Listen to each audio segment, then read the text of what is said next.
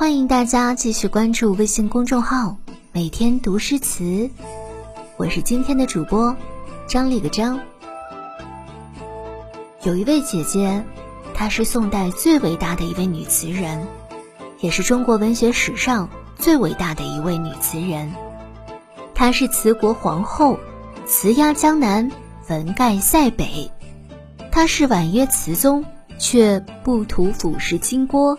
直欲压倒须眉，她是千古第一才女，她被后世尊为藕花神，供奉于济南大明湖畔的藕花祠。没错，她就是李清照。世人喜欢李清照，或许是因为她是国民 idol，神仙姐姐，精通诗词书画、金石音律，可以 cosplay 小清新。文艺僧女赌书泼茶，我却更喜欢她玩得了重口味，喝酒、猜拳、赌博、打马，说得了脱口秀，花式吐槽在线怼人，化身瘦身博主，自我身材管理有一套，简直就是全能选手、宝藏女孩，乘风破浪的姐千顶流。世人皆知李太白无酒不写诗，无酒诗不神。是诗仙，也是酒仙。其实啊，祖籍山东的李清照也是个无酒不欢的。如果诗词界搞一个饮酒大赛，青岛不倒他不倒，雪花不飘他不飘的李清照，一准儿能杀进总决赛。李清照流失诗词并不多，据统计仅有五十八首，却有二十余首提到了酒，作品的酒精度比李白还要高。而且都是我们上学时要背诵默写的名篇。你比方说：“东风把酒黄昏后，有暗香盈袖。常记溪亭日暮，沉醉不知归路。昨夜雨疏风骤，浓睡不消残酒。沉水卧石烧，香消酒未消。”酒意诗情谁与共？泪融残粉花钿重。险韵诗成，浮头酒醒，别是闲滋味。酒醒时，往事愁长。他的词写出了喝酒、醉酒、醒酒的千姿百态，也充满了浓郁的酒香。难怪后人说呀，读易安酒词至今未醒。别人喝酒喝出了酒精肝，李清照喝酒却喝出了传世名篇。值得表扬的是，李清照虽然爱喝酒，但是酒品很好，不撒酒疯，不闹事。酒驾事故惊起一滩鸥鹭，纯属意外，绝大多数都是喝完就睡。在这方面呀，还是很值得我们学习的。除了爱一人饮酒醉，李清照还是马吊界的终极玩家。马吊是一种赌博游戏，这种赌博并不是我们现在所说的赌博，可以算是一种智力游戏吧。在当时的风行地位，堪比现在的麻将和广场舞。说起打马吊啊，李清照绝对一张傲娇脸。毕竟女神是技术流，马吊技术溜到飞起。李清照以词闻名，诗作甚少，文章只有八篇。在仅有的八篇里，跟赌博有关的就有三篇。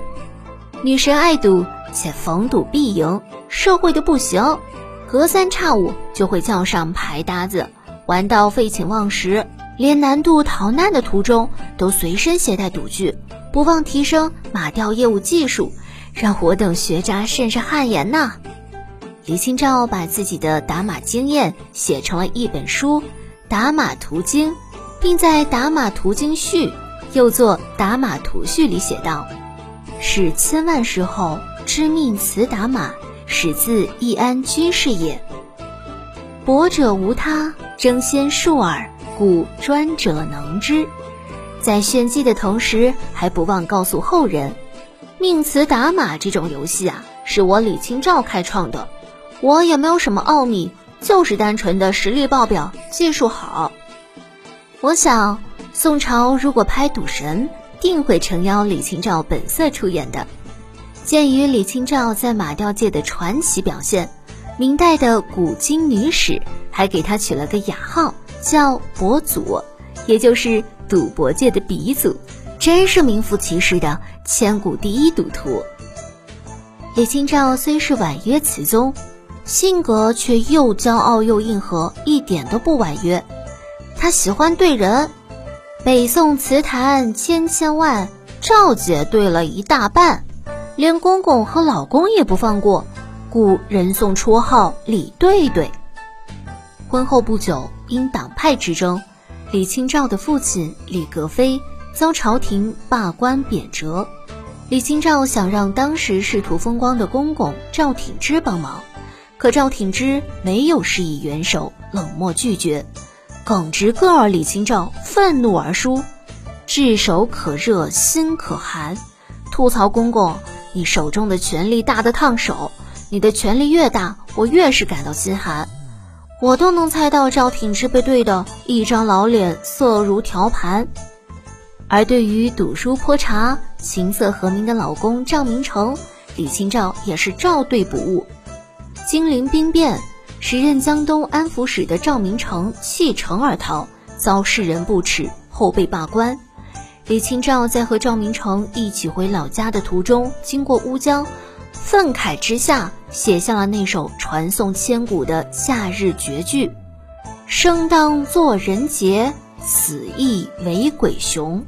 至今思项羽，不肯过江东。”这首诗把赵明诚对出了内伤，让他余生都羞愧难当。李清照还写过一篇关于词的专论文章。叫《论词》，七百余字的文章，指名道姓吐槽了一半的北宋文坛大 V，有点像现在的吐槽大会，伤害性不大，侮辱性极强。李清照吐槽柳屯田、柳永词句低俗 low，难登大雅之堂；吐槽张子野、张先、宋子京、宋琦、宋公绪、宋养兄弟。以及沈唐、元绛、朝次偶有佳句，却整篇破碎。吐槽叶元宪、晏殊、欧阳永叔、欧阳修、苏子瞻、苏轼所作之词不谐音律。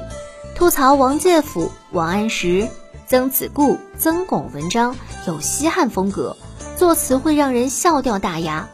吐槽晏几道短于铺叙，吐槽贺铸短于咏典。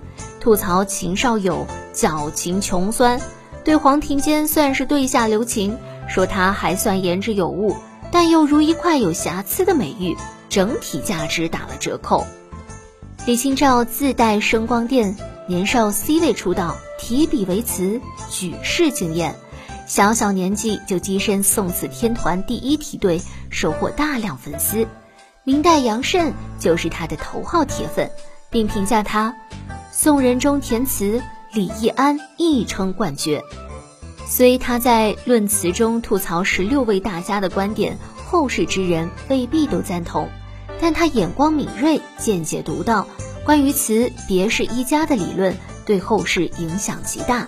直至明清之间，李渔诸人论词有上不是诗，下不是曲的要求，就是沿循此说而来的。李清照不仅才情俱佳、盛世美颜，而且还是个减肥达人，雅号李三瘦，是官方认证的瘦身博主。李清照的这个官方认证啊，来自于她的三句词：“知否，知否，应是绿肥红瘦。新来瘦，非干病酒，不是悲秋。莫道不销魂，卷帘西风。”人比黄花瘦，这三句，一句写花瘦，一句写人瘦，最后一句写花儿已经很瘦了，人却更瘦。据统计，李清照的流逝词中有七首是明确提到瘦的，这还没算她在其他词中对瘦的隐喻。看着李清照素约小腰身的画像，我才恍然大明白呀，他诗词中这么多瘦，原来是在高调凡尔赛花式秀身材啊。因为自己瘦，所以看到整个世界都是苗条的。在他的眼里，鹤是瘦的，鹤瘦松青，精神语，秋月争明；白菊是瘦的，见秋兰，雪清玉瘦。向人无限依依，梅花是瘦的，玉瘦檀清无限恨，南楼羌管休吹。所有的花都是瘦的，露浓花瘦，绿肥红瘦。But，在他眼里，天瘦地瘦都没有他本人瘦。什么鸟瘦花瘦都是本喵的伏笔，目的啊就是衬托我自己的魔鬼身材。人比黄花瘦，连这种对比都想得出来，真是厉害了，我的李三瘦啊！胖子喝凉水都胖，呼吸都水肿。李清照倒好，本来就瘦，还酗酒，还伤春悲秋，还患相思之愁，对待自己的身材管理如此严苛。李清照当之无愧，又是大宋的瘦身博主。在《百家讲坛李清照专辑当中。康震老师曾用三个不形容她的一生，说她是三不女性：不容易、不简单、不平凡。李清照的一生经历了国破家亡、财散、再嫁、离婚、坐牢，且无子嗣。她自号易安，纵观她的一生，又何曾易安呢？可是那样多的苦难和挫折，并没有击垮她。出身于书香门第，生长于名门望族，虽半生颠沛流离，却一路诗情画意。即使在晚年的孤苦伤痛之中，依然遮挡不住他风流高贵的生命底色。一九八七年，国际天文学组织给水星的十五座环形山命名，用全世界的十五个名人：伯牙、蔡琰、李白、白居易、董源。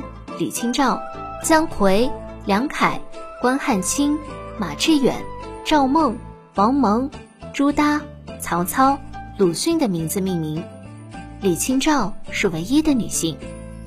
作为一名生活在封建时代的女性，能够在数以万计的中国古代智者先贤中脱颖而出，成为中国文化的象征，获得世界的瞩目和认可，在宇宙太空大放异彩。李清照。不仅是乘风破浪的姐圈顶流，更可谓是一个传奇。